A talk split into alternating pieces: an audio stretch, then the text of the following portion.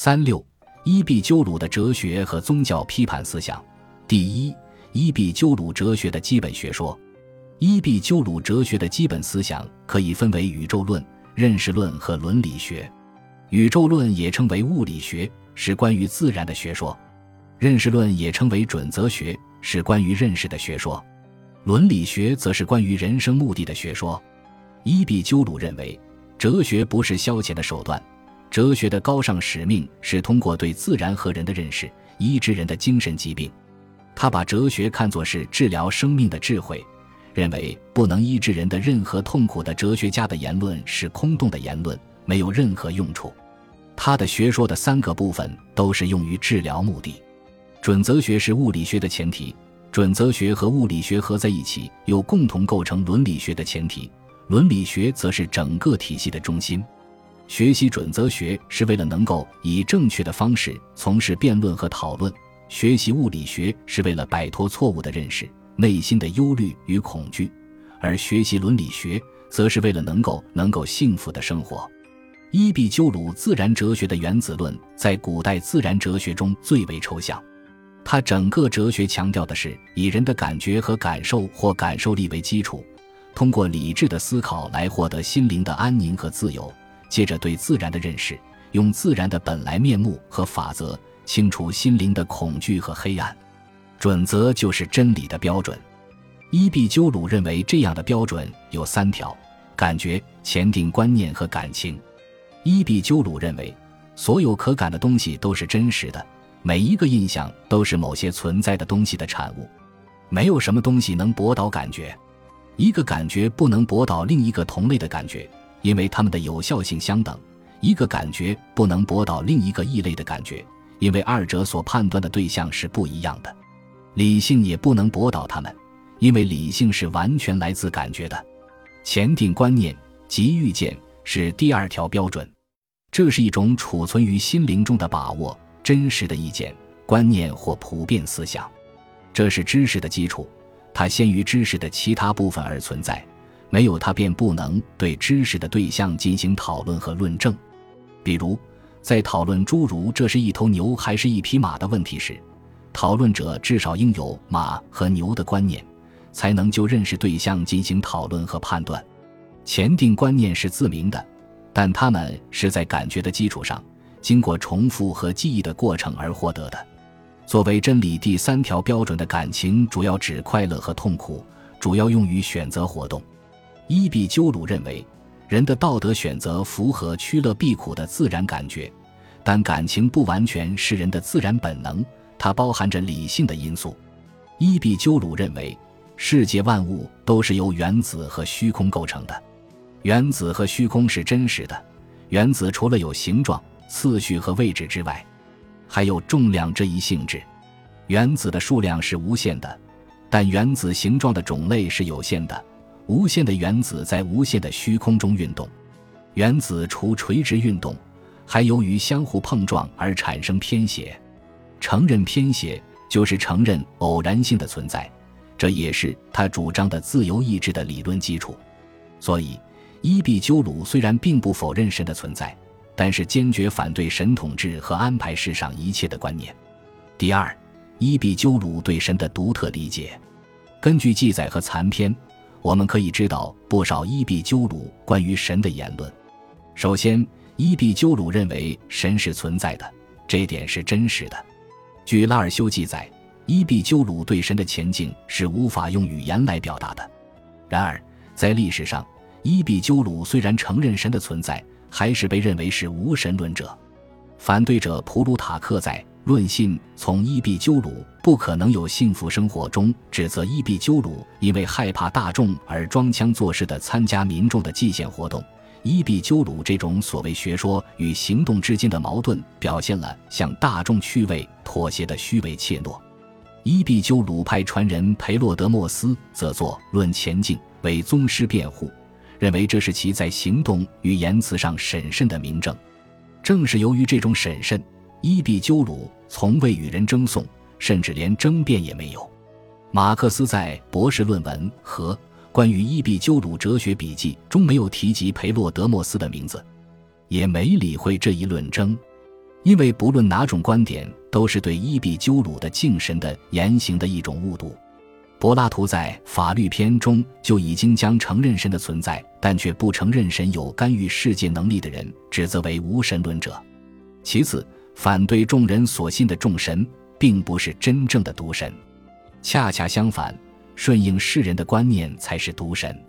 从伊壁鸠鲁的这个论断中，我们可以看出，摒弃众人所信的众神，实质是否定大众的观念。根据蒂欧跟尼拉尔修的记载。伊壁鸠鲁认为存在着众神，但是众神并不是众人所想象的那种样子，因为众人关于众神的观念变化了，已不是关于众神的原始观念。人总是生活在自己的愚见里，众人所谓的高高在上的神，离不开众人的观念塑造。神其实是人的观念神，在伊壁鸠鲁看来。居住在天上世界某处的具有人形人性的神，只是人们共同想象的结果，与真实存在的神的本来面目并不一致。众人关于众神的意见只是虚妄的假设，他们认为众神对恶人降以大祸，对善人给予大福。他们完全习惯于自己的美德，所以他们赞扬那些和自己一样的人。伊壁鸠鲁用他的准则学分析了众人的观点，他认为。神的观念属于自明的前定观念，想象神的存在则是出于人的本性。宗教信仰并不是虚幻的假象，但因为众人关于众神的意见不是预想的，而是虚妄的假设，众人的意见不符合前定观念的标准，所以众人的想法是错误的。在此，神逍遥于尘世之外，并不干涉人。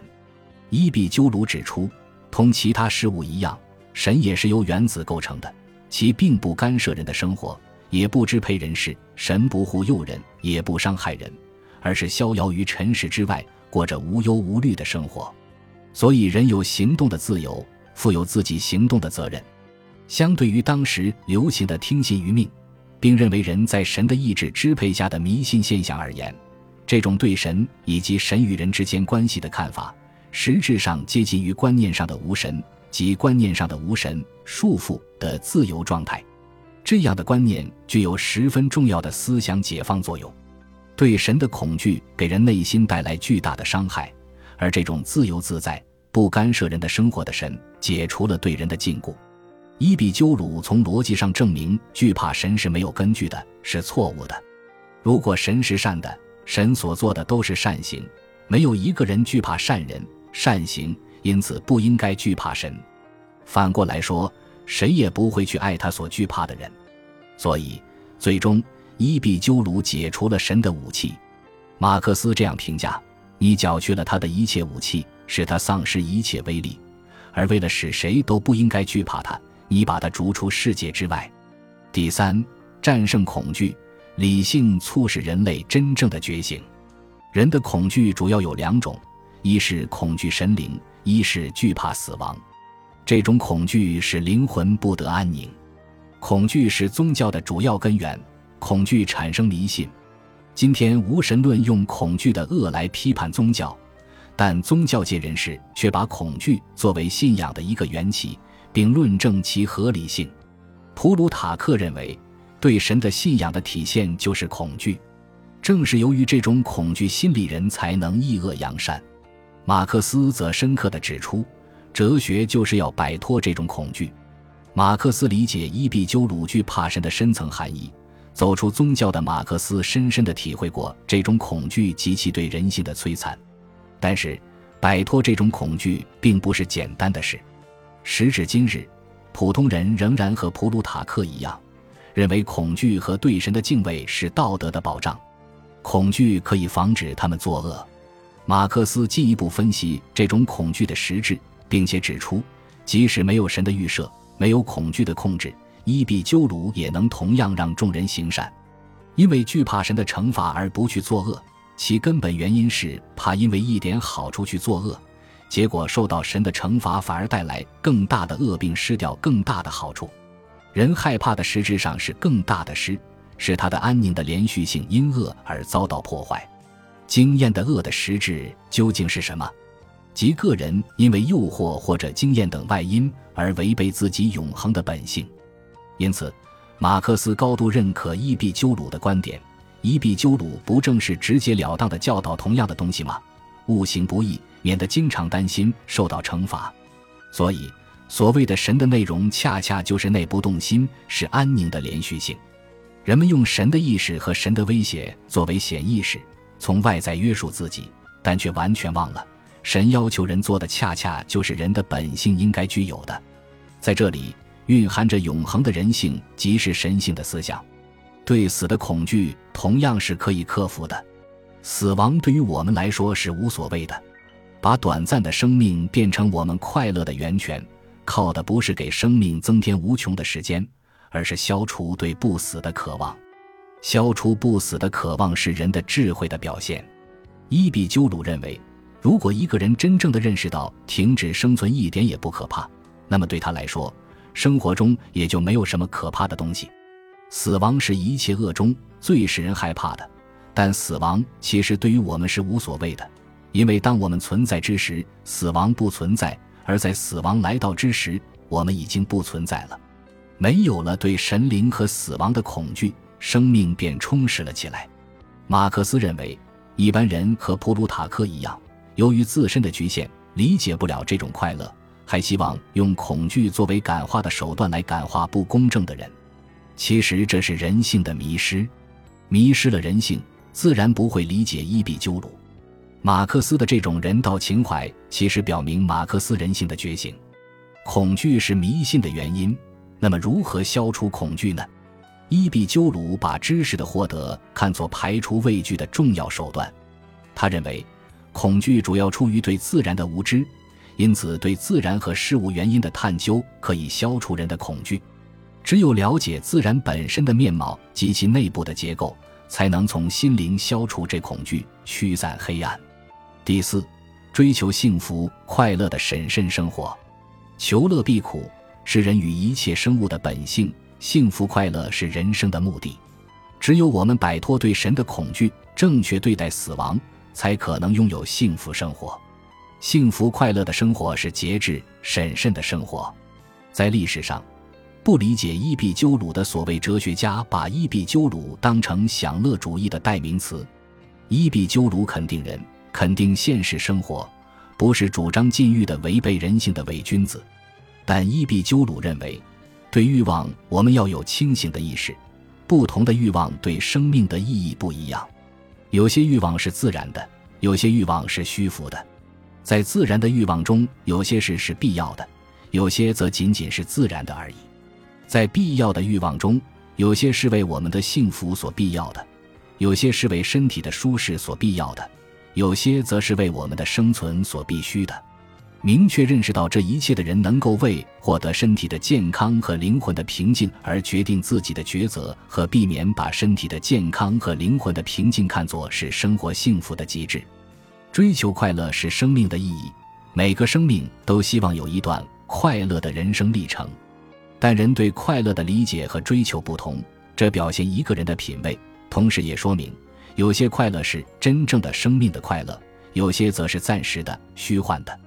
伊壁鸠鲁认为，当我们说快乐是终极的目标时，并不是指放荡的快乐和肉体之乐，不像某些无知、偏见或蓄意曲解我们的人所认为的那样。我们所认为的快乐是身体的无痛苦和灵魂的不受干扰。本集播放完毕，感谢您的收听，喜欢请订阅加关注，主页有更多精彩内容。